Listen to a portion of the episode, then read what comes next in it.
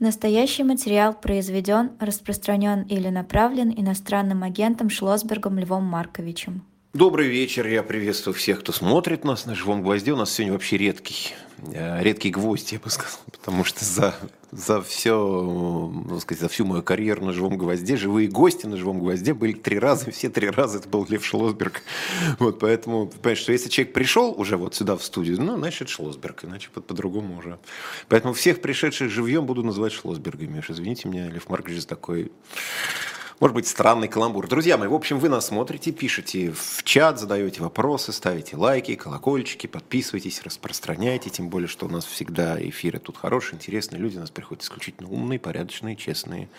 Вот, всех уже почти заклеймили, я уже не буду называть всякие эти слова и словосочетания. Сами прочтете, как говорится. Ну вот, Зато какой-то такой произошел у нас замечательный естественный отбор приличных людей. Еще раз говорю, Лев Шлосберг у нас в особом мнении. Ну, слушайте, нам жизнь подкинула. Мы уже с вами пообщались тут в кулуарах, и мечту уже опередила, и все, все на свете. Э, Сегодня в Российской Федерации запретили международное общественное движение ЛГБТ, и на что я бы все-таки обратил внимание, его структуры. При том, что движения такого не существует, ни его лидеров, ни его целей, задач, штаб-квартиры, устава, программы, расчетного счета, ничего нет. Заседание прошло в закрытом режиме, без присутствия ответчиков. Мотивировочную часть публиковать не собираются, есть только резолютивная. Что вы обо всем этом думаете?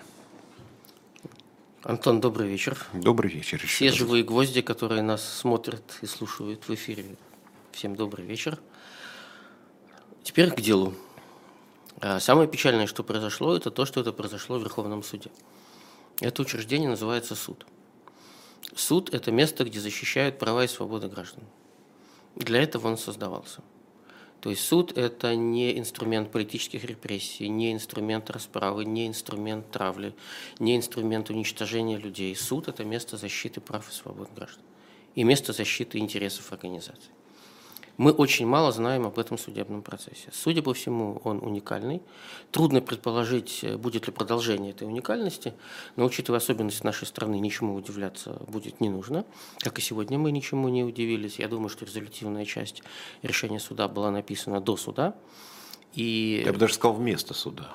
э, вместо суда, так тоже можно сказать, что обращает на себя внимание. А В этом деле нет ответчика.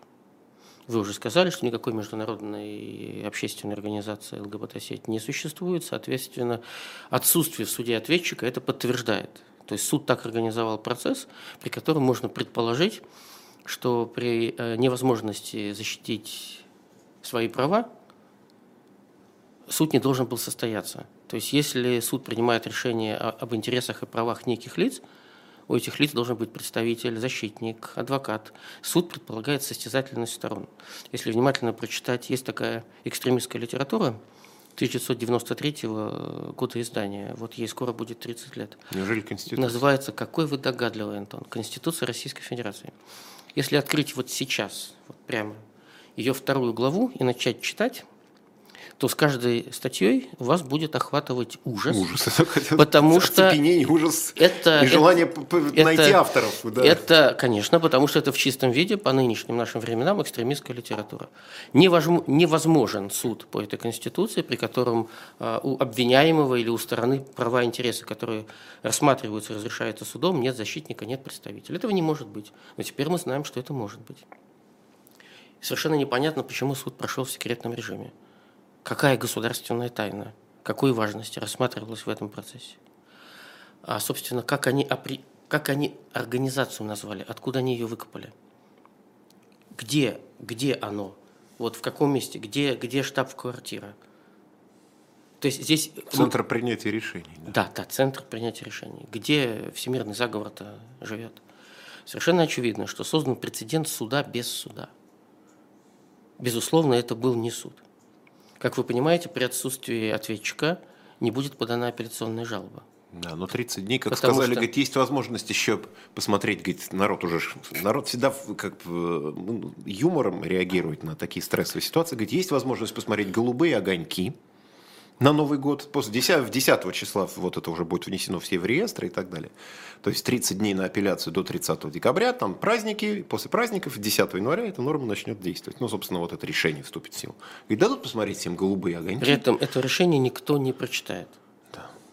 Если честно, я даже не уверен, Что оно есть. Что оно есть. Потому что при таком уровне секретности резолютивной части достаточно. Кстати, в таких делах должна участвовать прокуратура и давать заключение. Была ли прокуратура, было ли заключение, а, что, что вообще было в этом процессе? Были ли мальчики? Никто не знает, вообще никто не знает. А теперь уже без шуток. А, В каждой стране, вне зависимости от политического строя, эпохи, есть доля людей, которых в цивилизованном обществе принято называть людьми с другими сексуальными предпочтениями. По разным данным, их 4, 5, 6, 7 процентов. Есть разные исследования. Это живые люди. Если предположить, что в нашей стране, как и в любой другой стране, их около 5%, то это означает примерно, примерно 7-8 миллионов человек. Людей. Мужчин, женщин, молодых, пожилых. Как жить этим людям, если фактически сегодня их вычеркнули из жизни? Они не имеют права заявить о том, что они другие. Они стали экстремистами. За что они стали экстремистами? Они родились такими. Это природа. Это природа. Ничего невозможно сделать с природой. Ее можно осуждать, она от этого не изменится. Ее можно запрещать, она от этого не изменится. Ее можно сжигать, она от этого не изменится. Мне кажется, что э, у сегодняшнего решения суда и у этого иска есть некие инициаторы. Не факт, что это само Министерство юстиции, Министерство инюстиции, Министерство несправедливости. Не факт. Мы можем никогда не узнать, кто придумал этот иск и это дело. Высказываются разные версии, что это часть общественной кампании к предстоящим выборам. Я не вижу такой необходимости. Консолидация общества достаточно достигается другими значимыми вещами. У нас сегодня будет с вами об этом возможность поговорить. Владимир Владимирович Путин э, выступил дистанционно, правда, на Всемирном Русском Народном Соборе и рассказал о том, какой должна быть Россия. Вот это было президентское послание. Понятно совершенно, какую страну будет строить Путин. А причем здесь судебный запрет некого ЛГБТ-движения, которого не существует юридически, но при этом судебный запрет, рационально объяснить невозможно.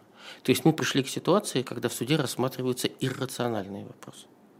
Я думаю, что причина секретности этого дела заключается в том, что, не дай бог, кто-то увидит этот текст. Не дай бог, этот текст будет предметом независимой судебной, правозащитной, журналистской, общественной оценки. Там может быть написано все, что угодно. Просто все, что угодно. Но больше всего меня в этой ситуации, кроме того, что мы увидели суд, способный принимать решения в отношении огромного количества людей при отсутствии представителей этих людей, мы увидели решение, напрямую затрагивающее права этих людей. Они не знают, как себя вести. Если бы хотя бы решение суда было опубликовано, то, наверное, из него можно было бы почерпнуть какие-то детали. Что является предметом экстремизма? Ведь экстремизм должен угрожать основам конституционного строя. Тогда в решении суда должно быть описано вот то-то и то-то, таким-то образом оформленное, таким-то образом декларируемое, подрывает основы конституционного строя Российской Федерации. И опираясь на эти слова, не факт, что они были бы четкими, однозначно понимаемыми, но это были бы слова на русском языке. У людей была бы возможность как-то соотнести себя с этим решением. Люди-то никуда не исчезнут. Да, очевидно, усилится отъезд, усилится иммиграция, потому что люди от этого решения будут бежать. Ну, 8,7 миллионов не уедут. Не у всех Вот есть это такая то, возможность это, и желание. это то, в чем вы меня опередили. Уедет, я не знаю сколько, но абсолютное меньшинство из этих миллионов. Остальные останутся жить здесь, и это будет по существу подпольная жизнь. Когда сам факт существования этих людей в стране У нас была 121 будет- статья. Абсолютно верно. советской будет, власти. да, будет представлять для этих людей угрозу. То есть они будут представлять угрозу сами для себя, самим фактом своего природного состояния. Это переход к такому состоянию государства, когда никаких линий, никаких границ, никаких правил не существует. Берется категория людей. А те, кто читал знаменитый, печально знаменитый приказ 2047 наркома Рыжова от 31 июля 1937 года, те помнят, что там все категории врагов народа были поименованы по категориям. Кулаки – это категория, священники – это категория, буржуазия – это категория. И по каждой категории, по каждому региону были плановые задания. Сейчас, наверное, а, не очень много людей помнят, что это было. Помнят работники ликвидированного судом, но живого мемориала, помнят правозащитники, помнят историки – но этим приказом для каждого региона табличками было предписано первой категории столько-то – это расстрел, второй категории столько-то – это ссылка, как правило, с конфискацией имущества. Это был план по репрессиям. Мы в шаге. Мы в шаге от этих плановых заданий. Они сейчас будут загружать суды. Начнется тотальный сетевой шпионаж за людьми. Тотальный. Система поймет, что на это можно зарабатывать погоны, звезды, Деньги. Бонусы, ну, деньги. Ну, потому что... Потому как, что. Как, как у нас, чем потому раньше что. занимался ГАИ, например. Не предотвращением Здесь, ДТП, а здесь, сбором денег. И тут здесь, тоже... здесь будет круче, чем ГАИ. Конечно, с контрольными, так сказать, закупками, назовем это так, Да. с провокациями, Да. со всеми Да. делами. Поэтому то, что э, сейчас можно сказать из открытой информации, Верховный суд создал тяжелейший прецедент для всей судебной системы России. Если так может поступать Верховный суд, то всем нижестоящим судам, ну, как говорится, сам дьявол велел поступать так же. А мы видим предвестник многих и многих трагедий, которые будут производиться судами, до этого очевидно следствием. У меня нет никаких прогнозов, потому что во всех тех юридических откликах, которые я читал, а, преобладающим чувством является, хотя юристы люди прагматичные, рациональные, а, знающие ткань закона, букву и дух, во всех отзывах, которые я видел об этом судебном процессе, превалирует изумление. Изумление. А что, так можно? Вообще так можно? А что изменилось бы, если бы вы некую организацию привлекли к ответственности в этом суде и ее назвали бы экстремистской, признали? Что изменилось бы? Решение у вас было бы точно такое же, но это был бы открытый процесс. Об этом процессе говорили бы, потому что страна, которая защищалась, могла бы представить свои аргументы. Допустим, о том, что такого движения не существует. Или то, что вы хотите закрыть, на самом деле это другое, чем то, что вы хотите закрыть. Знаете, наша страна а, вступила в очень опасный период борьбы за морально-нравственные ценности, государственной борьбы за морально-нравственные ценности. Эти люди знают, что морально, а что не морально. Они пытаются объяснить всему обществу приказным порядком под дулом пистолета. Как-то доброе слово – это хорошо, а доброе слово и решение… Пистолет, да. Нет, я хотел сказать другое. Доброе слово и решение Верховного суда засекреченное. Это более убедительно. И когда государство таким образом начинает регулировать частную жизнь граждан, оно создает особый моральный климат. Когда уже не общество решает, что морально, а что аморально. Это ведь само, саморегулируемая процедура. Общество принимает какое-то действие как моральное, а какое-то как неморальное. И на основе общественных устоев складывается право. Ведь на самом деле истоками права является общественное сознание. Право формализует общественное сознание через нормы закона. Мы пришли к ситуации, когда законы есть, а права нет. Мы стали полностью, Россия стала полностью неправовым государством. И в таком неправовом государстве суда нет. Подходишь к зданию, написано три буквы на здании. Не верь глазам своим, как говорил Козьма Прутков. Какие бы причем это три буквы не были. А, Это Разные. интересный вопрос, можно обсудить отдельно, но я пока ограничусь этими тремя буквами, вот, которые на этом здании. Смотрите, я вот еще о чем хотел вас спросить. В этой же связи, продолжая, собственно, эту же, практически эту же тему. Э, Государство, наверное, уже слово «странно» не нужно здесь употреблять. Уже странным уже у нас, по-моему, ничего не является. Но все-таки для меня пока еще кажется странным, как государство упорно залезает людям под одеяло. Не только вот в этом смысле, там, что, что касается сексуальных предпочтений, наклонностей и так далее, хотя советский, как мы теперь смотрим, советский уголовный кодекс был более гуманный, там было всего 5 лет и касался мужеложества. а не всего, так сказать, спектра вот этих вот радужных отношений. Тогда, в общем, более плоско на это дело смотрел а, репрессивная машина. Но была статья, которая нет, ну уже считайте, что есть, поскольку экстремизм. Но одна из тем последних недель, тема абортов, э, демографами даже без очень глубокого погружения в эту тему понятно, что у нас этой проблемы нет просто статистически. У нас количество абортов снижается неуклонно с 90-го года, с момента распада последнего замера еще в РСФСР. В 10-12 раз количество абортов уменьшилось. Проблемы такой не существует. Рождаемость, падает количество абортов, уменьшается рождаемость. Взаимосвязи никакой нет. Тем не менее, эту, в эту тему навязывают уже это всюду, ну, значит, отцы церкви, само собой, там в первых рядах, которые вообще не могут иметь детей. А вот печально, то вы сейчас говорите, само собой. Ведь на самом деле церковь не должна заниматься этой темой.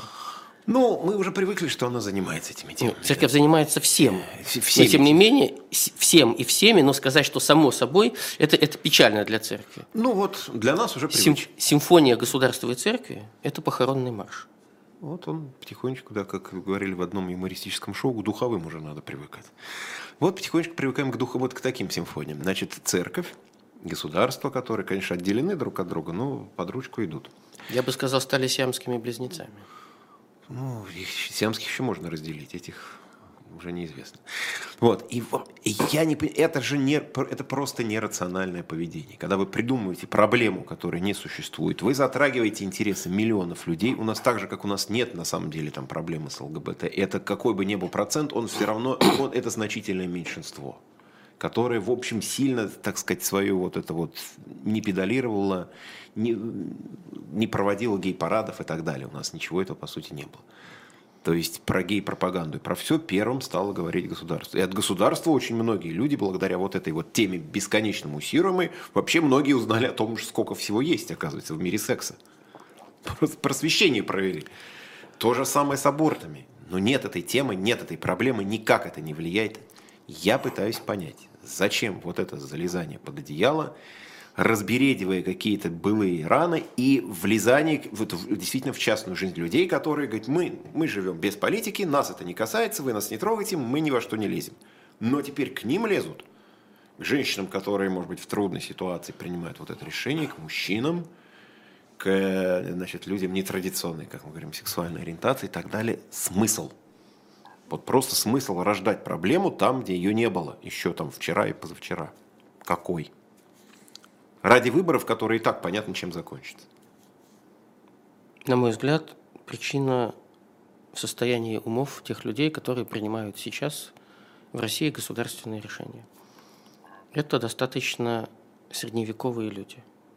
У них средневековый уровень знаний о человеке, о человечестве, о привычках людей, о человеческом обществе. И этот средневековый образ знаний они несут в свои решения, вносят свои решения. Они очень малообразованы, они э, очень узко видят мир, они заняты спасением себя и больше ничем. Себя во власти. Они борются за свое место. Кто-то в публичной власти, кто-то в системе. И их уровень понимания современного общества, современных проблем, их уровень знаний в современной науке, в современном обществе крайне низок. Иногда он нулевой, иногда он, извините, отрицательный. И вот эти свои, по сути дела, пещерные для 21 века, точно пещерные представления, они несут в практику. Тут есть несколько целей, которые, на мой взгляд, могут ими осознаваться как цели. То есть нам трудно с вами сейчас проникнуть в психологию средневекового человека, будучи людьми 21 века. Нужно понимать, что проникновение в психологическую пещеру – это некое усилие, требует больших знаний, усилий, научных, инструментов, но я могу предположить вот теми инструментами, которые я вижу. Э, российское государство, российская власть нуждается во врагах. Оно существует через врагов, через чужих, через иных. Оно должно постоянно показывать, с кем оно борется, и тем самым оправдывать свое существование. Народ, я тебе нужно потому, что вот враги. Я борюсь с ними. А теперь я борюсь с ними. А теперь я борюсь с этими.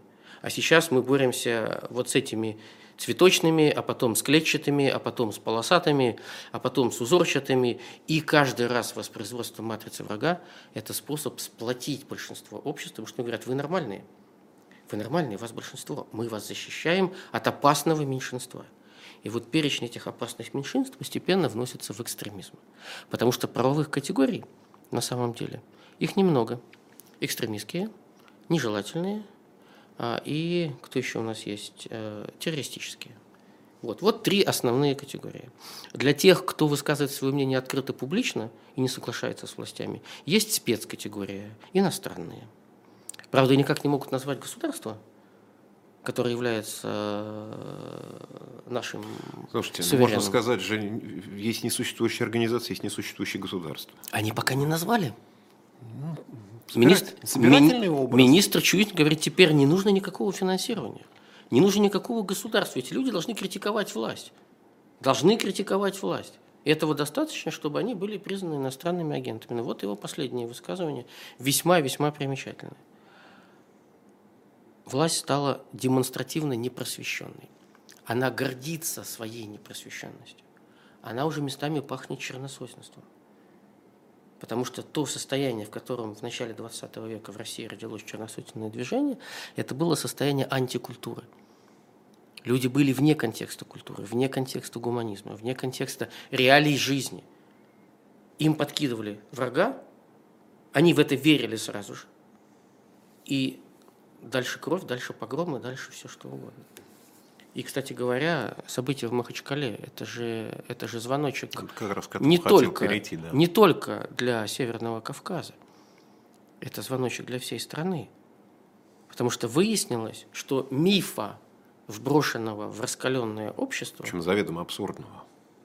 Потому что, конечно, никто не собирался ни из какого Израиля переезжать на, на жительство в Махачкалинскую там гостиницу. Все, там, все, там все было смоделированное вранье, мне самому было интересно понять, кто это сделал и придумал, потому что механика таких действий должна быть раскрыта до донышка. Но пока мы ничего не знаем об этом. Но важны последствия. То есть некие люди сделали искру, высекли искру.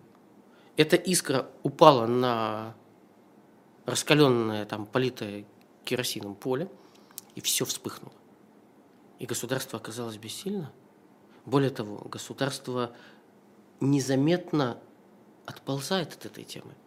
Оно сочувствует погромщикам, потому что государство поддерживает Хамас. Государство поддерживает российские власти, поддерживает не Израиль, подвергшийся нападению 7 октября, оно поддерживает Хамас, ведет с ним переговоры, Наш в том числе МИД, МИД поблагодарил за освобождение заложников. Я сразу вспомнил, я говорю, ну, слушайте, ну это как вот Басаев, захвативший роддом в Буденновске, можно было тоже поблагодарить, там же отпустил.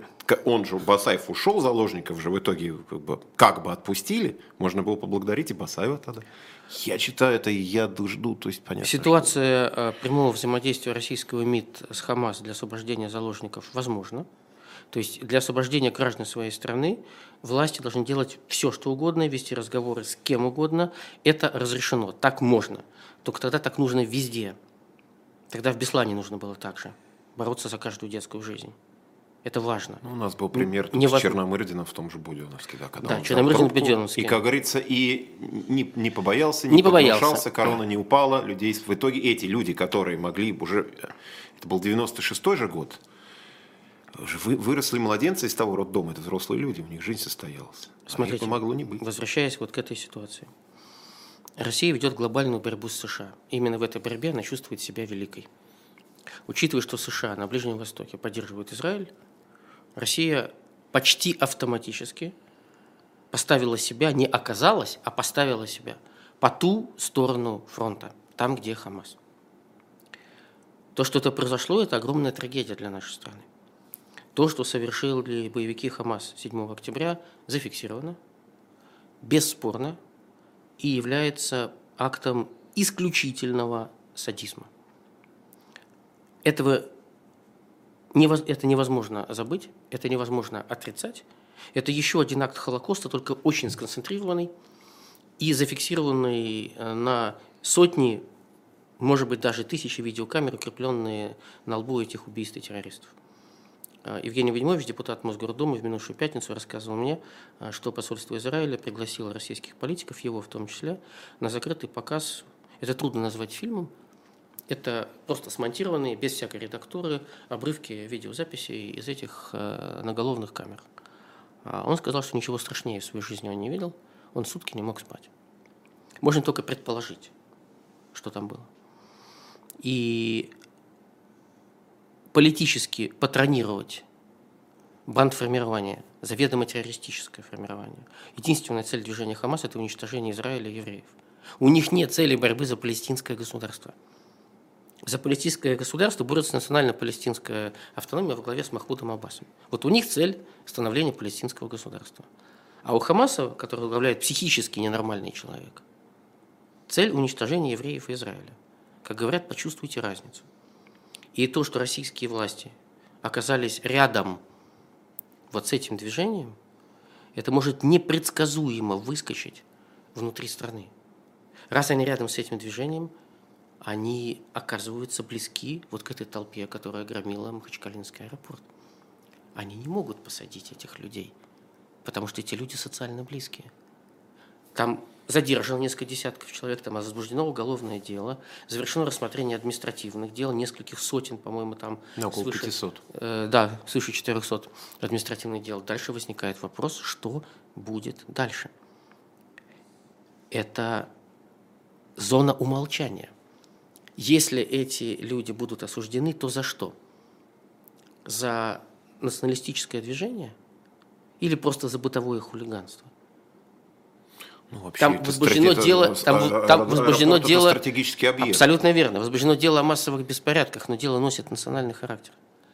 В мононациональной стране проблемы возникают между социальными группами, а в многонациональной стране проблемы возникают и между народами. Нет худшей мины, нет более опасной мины под гражданским миром в России, каким бы он ни был сейчас, чем межнациональные конфликты.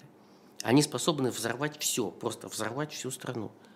Вот это вот огромное, мощное государство с миллионами людей в силовых структурах, проникшее во все поры, во все замочные скважины, живущее в постелях у своих граждан, влезающее в уши, в смартфоны, во все-все-все, оно оказалось не в состоянии справиться с бунтом полутора тысяч человек, которые просто снесли все в аэропорту. Вот смотрите, я сейчас вот, вот тут один важный момент. Значит, э, за этот год это вторая подобная история, похожая, не такая же, но похожая. Значит, другой был социально близкий человек Пригожин. Очень социально у, у которого были социально близкие люди, выпущенные из колоний с помилованием и совсем, значит, э, уже теперь не существующий, видимо, там ЧВК «Вагнер». Значит, люди, приближенные, профинансированные в миллиардных объемах, там же в триллионных. Не, трилли, вот я хотел сказать, уже за триллион. Да. Значит, эти люди, которые были приближены, вознаграждены, прощены, Именно эти люди пошли, сбивая вертолеты и самолеты, маршем на, на Москву. И по какой причине они не дошли, это другой разговор. Но это вот, вот тот вот вооруженный мятеж, он пришел не со стороны пацифистов, навальнистов или кого-нибудь еще, а со стороны вот этих вот людей, которых реабилитировали, дали им оружие, благословили, и они пошли на Москву. Тут захватывают стратегический объект, аэропорт в любом случае, даже можно без национального подтекста, просто захватывают массовые беспорядки на стратегическом объекте. Эти люди, тем не менее, тоже оказываются социально близкими, и это тоже не пацифисты, не навальнисты, не кто-либо. То есть социальные группы, которые к себе так или иначе, люди близкие по взглядам так или иначе, приближающиеся к власти, приближенные, благословленные ей, там, они в итоге против нее или начинают швырять камни, ломать, или вооружаются и уже просто уничтожают технику и убивают солдат. И офицеров. И офицеров. Экипаж самолета Ил-22, экипаж вертолета, кстати говоря, из Псковского Веретия под островом. Про которых там, про которых не, непонятно, там заплатили, наградили, что произошло. Мы не знаем, что произошло. Но уголовное дело по итогам убийства российских солдат и офицеров в воздухе боевиками Пригожина возбуждено не было. Вот. Да. И, то есть, государство, оно не боится играть в такие игры? Обжегшись уже два раза за короткий промежуток времени на заигрывании вот с такими вот близкими социально группами и так далее, и социально, и политически, как угодно, оно получает от них тумаки. Полегче, потяжелее, но получает. А при этом ловит иноагентов, геев, кого-то там еще. То есть людей, по сути, без, физически, не знаю, военно, как угодно, безвредных. Тут не доиграются они с такой вот этой всей историей? Могут доиграться. У российских властей иллюзия тотального контроля. Они построили систему, с помощью которой, как они уверены, контролируют всех. Ну вот же, сбой, можно, за сбой можно, за сбоем же. Можно выпустить из клетки диких зверей, считать, что вы их контролируете, потому что вы управляете цирком. Что хотел сказать, это цирк. Можно, можно провести парад аллеи и думать, что вы управляете дикими тиграми. Что вы им просто даете порциями сырое мясо, они вам будут за это благодарны, и поэтому они контролируемы. А на самом деле они неконтролируемы. Государство создало систему ограничения прав добропорядочных граждан, мирных граждан. Вот мы не призываем к насилию, упаси Бог. Мы не призываем никаким действиям, которые можно было бы квалифицировать как незаконные действия по свержению, чуть не сказал, незаконно установленного строя. Но понятно, о чем идет речь. А здесь люди изначально ориентированы на применение насилия. Они другого не видят. Это их способ действия. Но государство решило приручить этот атом. У нас же была эта знаменитая советская формула – приручить атом, сделать его мирным – на чем э, изменилось сознание Андрея Дмитриевича Сахарова, создателя водородной бомбы? Он увидел результаты своей работы. То есть им сначала двигало научное стремление, как говорил Нильс Бор, э, самая выдающаяся научная деятельность – это удовлетворение частного любопытства за государственный счет. Да. Сахаров создал ядерное оружие. Он увидел его масштаб, масштабы поражения. И он понял, что людям нельзя это давать в руки – потому что люди могут быть недобросовестными. И на этом он стал политиком, пацифистом и гуманистом. Вот споры, которые сейчас идут во всем мире об искусственном интеллекте. Ведь там есть грань. Это тема отдельного разговора, но там есть грань. Если система искусственного интеллекта получит право принятия решений, они выйдут из-под контроля. То есть до тех пор, пока системой управляет человек, искусственный интеллект предлагает варианты решений, но решает человек.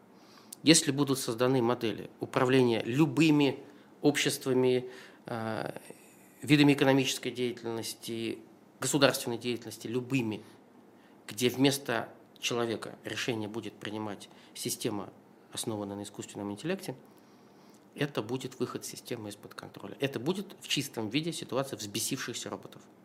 И вот эти вот выпущенные, выскочившие, по сути дела, на стихийное пространство люди с инстинктами ненависти, с инстинктами злобы, с инстинктами убийства, они государством сначала приручались.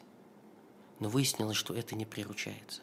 Если вы это культивируете, если власть это культивирует, то оно выскочит в том месте, где власть не планировала и не ждет и не предполагала. Потому что это стихия – это темная часть общества. Она может до поры до времени годами зреть и прятаться. Но если вспомнить Россию начала XX века, почитать описание еврейских погромов, добропорядочные граждане, жившие на соседних улицах, в соседних домах, вдруг в одночасье поверили в то, что евреи э, завтракают кровью христианских младенцев. И все. И сломалась страна, а власть заигрывала с черносотенцами. После чего началось массовое черносотенное движение в России? После того, когда народ несколько раз был утоплен в крови. Сначала на Ходынском поле, еще при первой коронации Николая II, а потом 905-907 года, начиная с кровавого воскресенья, с 9 января 905 года. Если вы топите народ в крови, то эта кровь выйдет другим образом. Вот она вышла, в том числе в виде еврейских погромов и в виде погромов полицейских участков. И потом, всего 10 лет спустя, в виде погромов церквей. Вот ходили благообразные батюшки, пели царю Асанну, слушайся царя, помазанник Божий, вот эту всю культуру возводили в массы, ежедневно буквально. Народ считался набожным, верующим, христолюбивым. Потом настал 17-й год.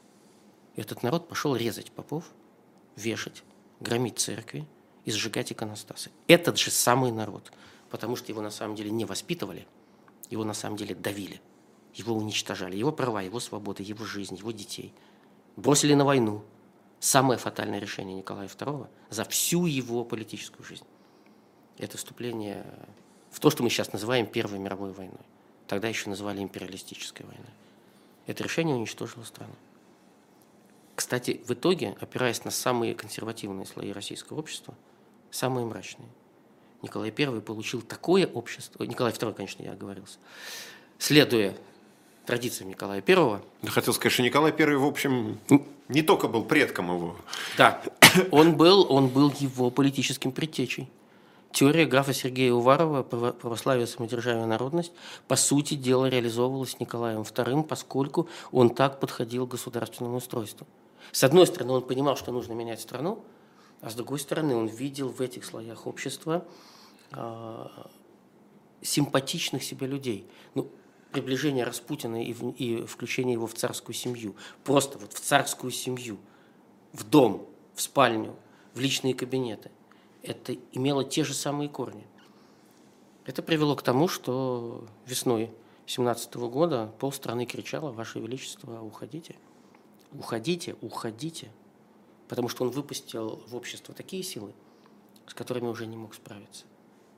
Он думал, что он всем этим будет управлять. У всех императоров до последнего дня есть иллюзия, что они управляют государством. А потом эта иллюзия рассыпается.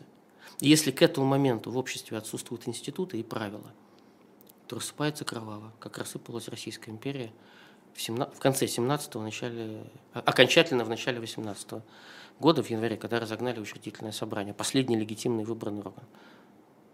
Вот все.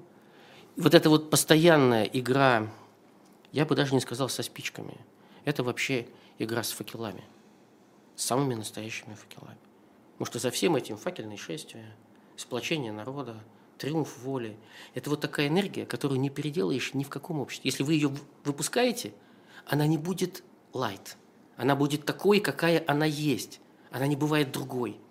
Если вы открыли эту заслонку, то из этой клетки выскочит именно этот зверь. Не кошка, а зверь. Они думают, что это будет кошка, которую они смогут подрессировать. Не смогут. Никогда не смогут. Никто не смог. И они не смогут. Мы сейчас на секундочку буквально прервемся. Тем более, что у нас это тот самый, тот самый момент в наших эфирах, когда я вам рекомендую обратиться к нашему магазину дилетанта, shop.diletant.media. Заходите, как я всегда говорю, там от комиксов до собрания сочинений, находите что-нибудь для себя, для близких, в подарок. Скоро Новый год. Как раз успеете, если сегодня что-нибудь закажете, к Новому году дойдет. Вот. А у нас сегодня такая история с предысторией, потому что э, на прошлой неделе мы, когда с Дмитрием Полезем в этом же эфире общались, я вот эту вот книжку вам рекомендовал настоятельно. «Годы в Белом доме», том первый, Генри Киссинджер. Мы еще тогда немножко пошутили, что Киссинджер переживет нас всех, что в свои там сто лет он продолжает писать уже четвертый том и говорит о России, об Украине, как им уладить свой, назовем это словом, конфликт глядя на годы вперед, как будто прям действительно рассчитывает дожить до вот того момента, когда все это будет воплощено. Но вот прошла неделя, Генри Киссинджер сегодня умер, он дожил до 100 лет, ему 100 лет исполнилось в мае. Вот в этом смысле человек, который, что называется, ставил цель и достигал ее. Вот он хотел дожить до 100 лет. По-моему, 101 год в мае. Нет, 100, 100 ему было. Ему было 100, 100 исполнилось. Ну да, 100. Да, а, да. да, вот ему исполнилось 100 на 101 году. Вот, поэтому, что называется, на прошлой неделе я вам, друзья, рекомендовал годы в Белом доме том 1. Сегодня у меня оба тома. Зайдите, это книжки, которые стоят того. Действительно, человек, вот как это, такими штампами, да, человек эпоха, ушла эпоха, ну, действительно. Я недавно его принимал председатель Си, и принимал не только, ну, так сказать, ритуально, не, не только потому, что Киссинджер в свое время внес огромный вклад в возвращение на мировую арену государ... э, Китая как полноценного мирового игрока, а не просто огромной загадочной страны с Мао Цзэдуном. Вот. Ну и Вьетнамская война, и разрядка, и, в общем, много чего, что называется, в биографии было Генри Киссинджера. В том числе то, что делало его даже сейчас актуальной э, политической персоной, потому что он же почти со всеми успел за, вот даже за последний год повстречаться. Ну, с российскими лидерами нет, там с Си Цзиньпином встречался, с Зеленским встречался, со всеми встречался. Людям было до сих пор интересно, что он говорит. А он в том числе один из такой представителей старой школы реальной политики. А, и среди его идей была идея, которая год назад казалась всем странной, не, не то чтобы странной, а неосуществимой. Грубо говоря, вот, слушайте, дорогие украинцы, отдайте русским Крым, отдайте, чего они взяли, обменяйте это на мир, на какое-то членство в организациях, в общем, примите взвешенное реальное решение. В Киеве возмущались, говорили, мы не можем на это пойти, потому что мы считаем это своей законной территорией. В Москве тоже хмыкали, что нам соглашаться на такое перемирие, когда мы сейчас до Киева дойдем. Вот, прошел год, и сейчас о переговорах, в том числе ну, довольно, может быть, в циничном и при этом прагматичном, как еще говорят, ключе, говорят все громче. Выясняется, что Киссинджер, может быть, был, что называется, не впал в маразм в старческий, а говорил то, что вдруг оказывается актуальным и теперь. А, как вам кажется, уже даже не говоря про Киссинджера, а говоря про реальную политику, вот то, что называется реал-политик, иногда с ухмылкой, иногда без ухмылки про это говорят. А сейчас опять настало это время? Я все-таки начну с Киссинджера. А, Киссинджер принадлежал к той плеяде политиков, которая ушла из жизни, он был, наверное, последним. Это политики, которые пережили Вторую мировую войну в сознательном возрасте. Киссинджер родился в 1923 году. Это легко посчитать. Да, в 23 году в Германии. В Германии, поствеймарской Германии. Германии, которая через 10 лет стала нацистской Германией. Он чудом избежал Холокоста. Он в 15 лет уехал. И его родиной стали Соединенные Штаты Америки. И он стал настоящим американцем. Киссинджер помнил ужасы Второй мировой войны. Огромная часть трагедий современного мира с конца XX века и почти все трагедии XXI века организованы политиками, которые не знают, что такое война, что такое кровь, что такое голод, что такое бездомные, что такое катастрофа, настоящая катастрофа. В течение 40 лет после Второй мировой войны мир держался на политиках, которые лично видели войну. Воевали или не воевали, пережили детьми, пережили в тылу, пережили в эмиграции, но они помнили, что война – это катастрофа. Что все, что ты можешь делать для предотвращения войны, ты должен делать, потому что катастрофа была вот за спиной. Ее помнили сотни миллионов людей. Политик, который призывал к возвращению в катастрофу, не мог быть успешен после Второй мировой войны, потому что его бы смели. Либо не избрали, либо смели. 62 год. Мир висит на грани ядерной войны. Хрущев и Кеннеди в итоге в последний момент ускользают э, от э, обрушения в катастрофу. Для того, чтобы американцы, не дай бог, когда в Москве было принято стратегическое решение, что мы не будем обстреливать США – мы не будем идти по пути эскалации, а все ядерные подводные лодки были около Кубы, в восточном побережье США, и все ракеты с Кубы были нацелены. И когда было принято политическое решение остановиться, для того, чтобы американцы узнали об этом быстро, потому что не было прямого провода, не было мобильных телефонов, не было э, возможности поднять трубку даже обычного проводного телефона в Москве, чтобы ее сняли в Вашингтоне. Так вот, решение советского правительства, по сути, решение Политбюро ЦК, было объявлено по центральному радио на русском языке. А центральное радио слушало американское посольство в Москве. И они услышали, что русские отменили ядерную войну. Ну, по сути, я упрощенно сейчас говорю. Для того, чтобы донести посыл, его донесли самым фантастическим образом. В, в прямом эфире, эфире, открытым текстом. Открытым, открытым текстом в открытом эфире. Вот как было. Но Кеннеди помнил войну, и Хрущев помнил войну, и Брежнев помнил войну. И Эйзенхауэр помнил войну. Это были люди, и Этли, все, вот и британские политики, и Черчилль, вот, все люди, от кого зависела судьба мира, Деголь, Брандт, Аденауэр, они все пережили войну. Они все прошли через трагедию. У них было табу на войну. А теперь миром руководят не воевавшие, не навоевавшиеся, не настрелявшие, не напившиеся крови. Они не понимают, что так нельзя. Вот нельзя и все. В моем понимании Киссинджер – это политик, который понимал, что война недопустима. Что война – это бездна, это худшее, что может произойти с человечеством. Да, он представитель реальполитик, но я бы не назвал Киссинджера циником. Он просто видел реальности такие, как есть. Он за что получил Нобелевскую премию в 1973 году? Вместе с Бегиным, э, Садатом за, арабы, а, арабо, за израильско-египетское примирение. Я прочитал недавно, он провел 98 встреч. Он создал челночную дипломатию. Он ездил в Каир, Тель-Авив, Вашингтон, э, с кем он только не встречался. Он провел 100 встреч практически, и он договорился. С тех пор между Израилем и Египтом нет войны. То есть Кэмп-Дэвидский мир жив. То, что назывался Кэмп-Дэвидский сговор. И израильская военщина. Вашингтонский ястреб. Но он жив. Этот мир жив. Он построил такую дипломатическую и политическую конструкцию, которая сделала Египет и Израиль соседними государствами, взаимодействующими на цивилизованном языке. И сейчас, кстати, тоже. Я говорю в настоящем времени. Это продолжается. Сейчас вот в момент этого Поэтому- обострения они как раз они нормально Да, взаимодействуют. Они взаимодействуют, в том числе по обмену заложниками, по гуманитарным коридорам, по другим вещам.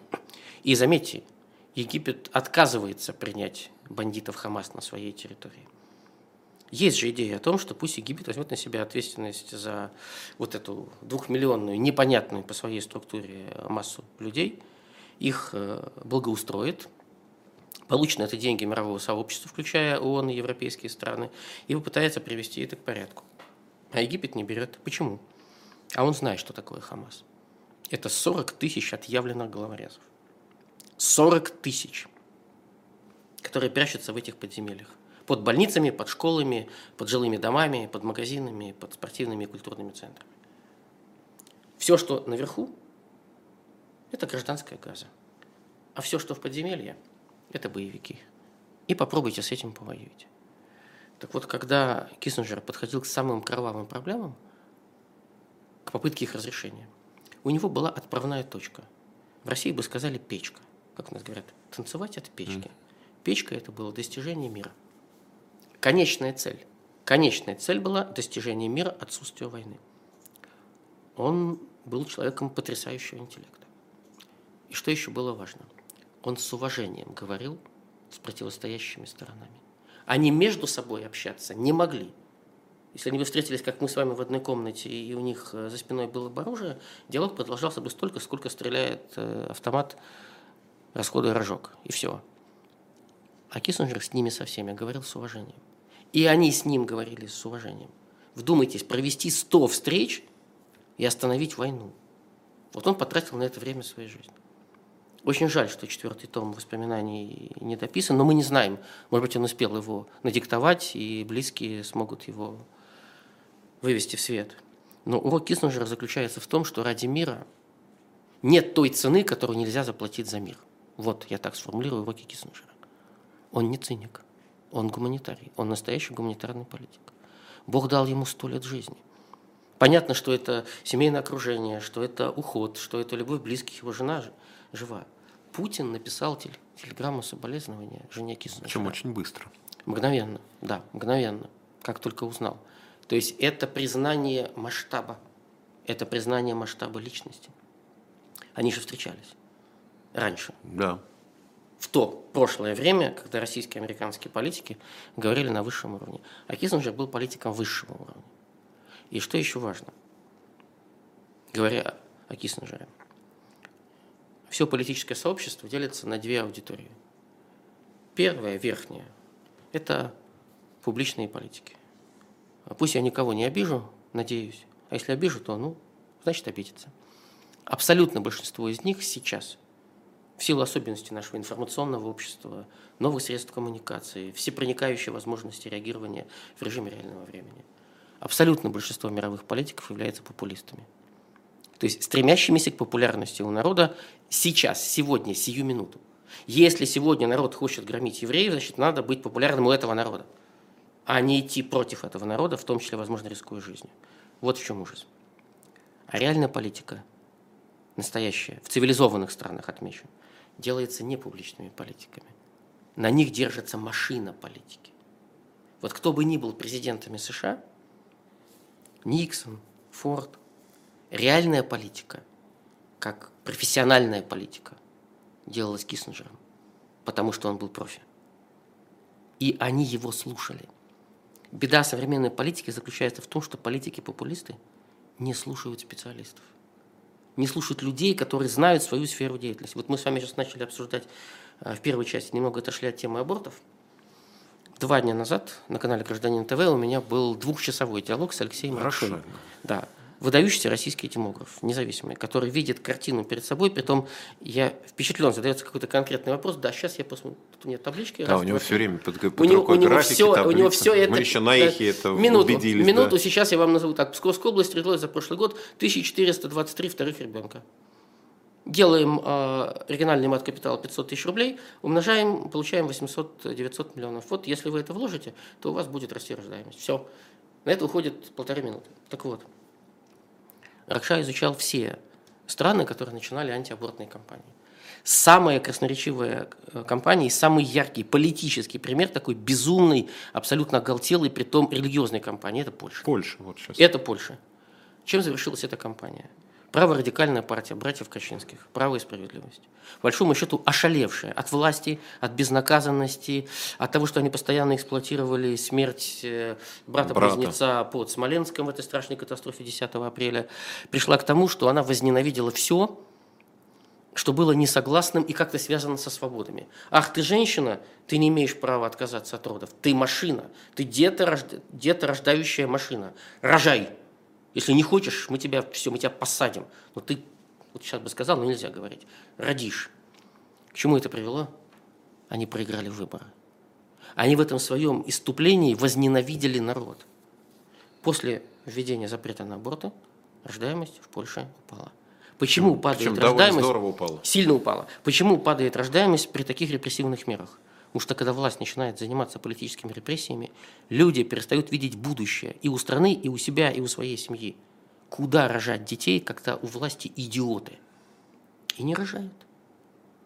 Если у человека, у родителей, которые размышляют над рождением ребенка, есть понимание, что 20 лет спустя, если это будет мальчик, его могут убить, потому что будет, он будет призван не в армию, которая учится защищать свою страну, а в армию, которая занимается со всеми другими вещами, то люди думают, рожать ли. Вне зависимости, они же не знают, кто получится, мальчик или девочка, а вдруг мальчик. А куда потом его девать? Но ему же жить надо. Запас жизни в человеке, вот при современном уровне медицины, современном, не том, который у нас в провинции, а о том, которое достигается в мирном, свободолюбивом государстве, где уважается здоровье человека запас человеческого организма свыше 120 лет. Минус стрессы, минус плохое питание, минус плохое здравоохранение, минус отвратительная еда, вот это все минус, минус, минус, и мы приходим к 65-60 годам. То есть половина запаса человеческого организма расходуется, вот как стирается, как вот наждаком стирается. Когда у людей нет будущего, они не хотят рожать. Всплеск рождаемости – это э, удел мирных государств мирных, которые внутри себя мирные и вне себя мирные. Но не очень хочется женщине рождать мальчика на войну. Естественные женские инстинкты подсказывают, что ты рождаешь человека для жизни, чтобы у него тоже были дети и были внуки. Ведь мир не может сейчас посчитать нерожденных людей. Если посчитать всех погибших на всех войнах, нет учета достаточного – первый учет погибших был в летописях, а там статистика была тьмы и тьмы и тьмы. Но тем не менее, тем не менее, если посчитать доступные потери, то в мире сейчас живет меньше людей, чем жило бы, если бы не было этих убитых на войне. И, кстати говоря, мир можно было благоустраивать. Никто не сказал, что 6, 7 или 8 миллиардов – это предельное а, число жителей Земли. Вот, пожалуйста, три четверти России – полтора человека на квадратный километр. Полтора человека на квадратный километр. Медведей больше. и волков больше, чем людей. Займитесь Сибирью, Дальним Востоком, Русским Севером займитесь, Псковской областью займитесь. Уже все, все ниже, ниже уровня воспроизводства. Вот, вот предмет заботы, переживаний и тревог. Поэтому вот эта вот антиабортная кампания, она поражает своей тотальной непросвещенностью. Это какое-то, это настоящее мракобесие. Уже кроме того, что, кроме того, что это влезание женщине даже не в постель, а дальше, вот просто дальше, это мракобесие как есть. Но вы изучите хотя бы опыт этого мракобесия в других странах. Что думаете, у вас будет иначе? Вы заставите их рожать? Вы не заставите их рожать. Люди найдут способ. Но вы очень правильно сказали. По сравнению с РСФСР, число абортов в российской в России сейчас по сравнению с РФСР сократилось более чем в 10 раз. Советский Союз был чемпионом мира по абортам. Сейчас все иначе. Их немного. Ну как немного? Любой аборт – это предмет размышлений. Почему женщина отказалась от ребенка? Почему семья, почему семья отказалась от ребенка? Но когда я читаю высказывания деятелей церкви с требованием, чтобы женщина не имела права сделать аборт после изнасилования, это, это и есть насилие. Это и есть насилие. Притом это говорят люди, где значительная часть священства – это монашествующие. Они вообще не могут иметь даже теоретически они, у них, ни у семьи, них, ни детей. У, у, них, у них целебат, они, они, они, они не могут, у них такой обед, у них такое служение, у них такая жизнь.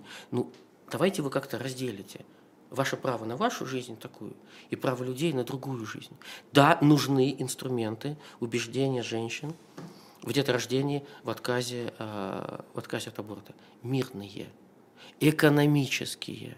Вернитесь к нормальному материнскому капиталу на вторых и третьих детей, и у вас уменьшится число абортов, потому что люди будут в состоянии поднять детей экономически. Вот то, что сейчас происходит с нашей страной, в целом обобщая все, что происходит, это попытка сделать народ счастливым с помощью тотального насилия.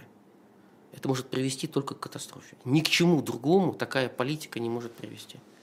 Нет других вариантов. Либо власти отказываются от такой политики и возвращаются к уважению людей, ценностей, прав свобод человека, в том числе иных людей, других людей, не таких, как они, и, возможно, лучших, чем они. Тогда есть свет в конце туннеля. Если вот такое подавление и только подавление,